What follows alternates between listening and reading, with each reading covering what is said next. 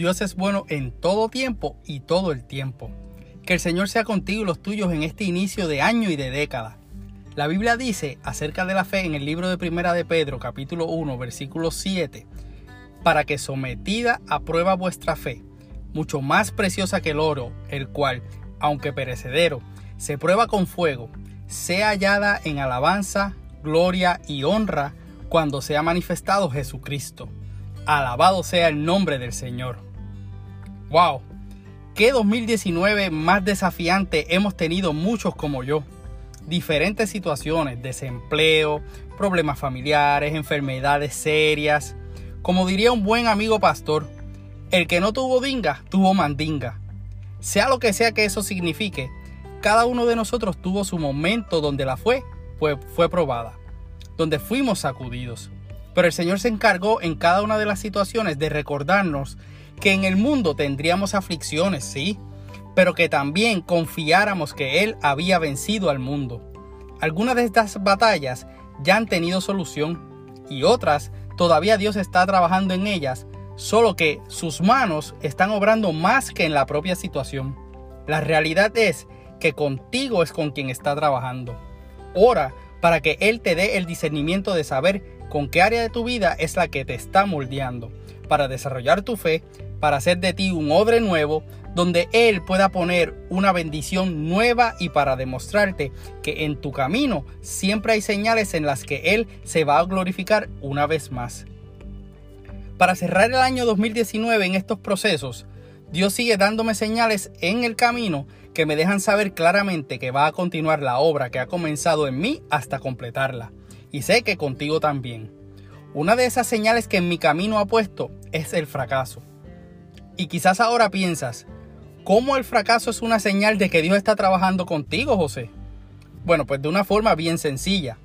Por más de 20 años he sido un profesional en el campo de ventas, con experiencia en diferentes industrias, tecnología, distribución, servicios, farmacéutica, entre otras.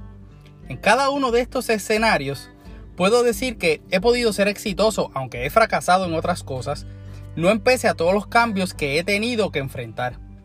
En cada una de esas compañías para las que trabajé siempre se pasa por un proceso de entrenamiento y certificación del producto o del proceso de ventas. Nunca fracasé en eso. Incluso, en un momento dado, tuve la oportunidad de ser entrenado para ser quien evaluara las certificaciones. Así que, teniendo esa seguridad que la experiencia me había dado, me enfrenté al proceso de certificación de proceso de venta que mi nueva compañía establece. Me había aprendido el material, conocía los puntos claves de la evaluación. A diario es el proceso que he usado para hacer negocios. Así que en mi mente no estaba la más mínima posibilidad de que fallaría. Llegó el día de la evaluación, hice lo propio. Oré en la mañana para que la presencia del Señor estuviera conmigo y yo pudiera estar en paz mientras estaba en el proceso de la evaluación. Repasé los procesos, practiqué y fui llamado a hacer mi presentación. Al terminar la misma, me autoevalué con la plena seguridad de que una vez más había pasado la evaluación. Solo que esta vez el gerente de ventas me dio la noticia que no me esperaba. José, no pasaste. Yo no lo podía creer.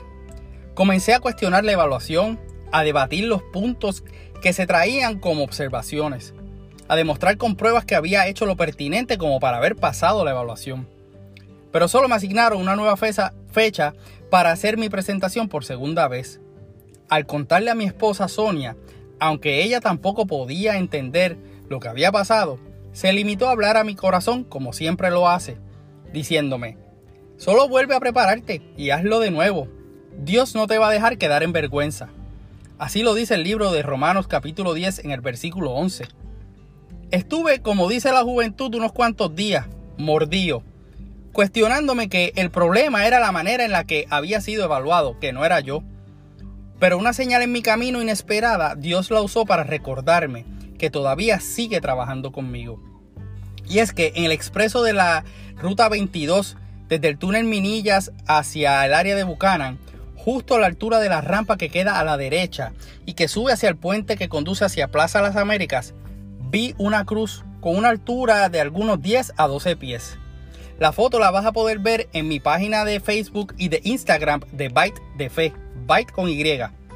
Esa señal que en mi camino vi me hizo preguntarme, ¿qué hace esa cruz ahí? ¿Para qué la pusieron? ¿Desde cuándo estará ahí? La realidad es que no sé la contestación a ninguna de esas preguntas, pero sé lo que Dios me dijo. Tienes que crucificar tu orgullo profesional. La cruz siempre nos recordará el sacrificio de Jesús por nosotros, pero también nos debe hacer reflexionar acerca de las áreas de nuestra vida que tenemos que traer a los pies de Cristo para que sean transformadas. Por medio de este fracaso tuve la oportunidad de ver en mi camino que ya no se trata de lo que yo puedo ser capaz de hacer por medio de mis capacidades o habilidades, sino de lo que Dios está haciendo conmigo y a través de mí que independientemente de lo que pueda pasar en el día bueno o en el malo, Él siempre va a mostrar su fidelidad y si vamos afinando nuestro oído espiritual, Él revelará a nuestra vida lo que quiere que traigamos a sus pies. Dios quiere que veamos las señales en el camino este nuevo año, donde nos va a seguir mostrando su gloria, señorío, misericordia, gracia y poder. By the way, pasé la evaluación. Gloria sea al Señor.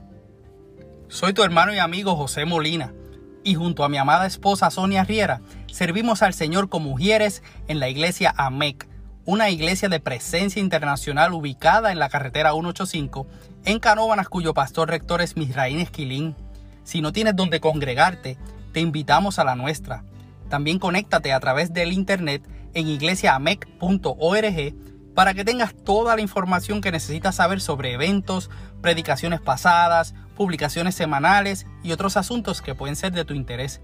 Deseamos que Dios te bendiga.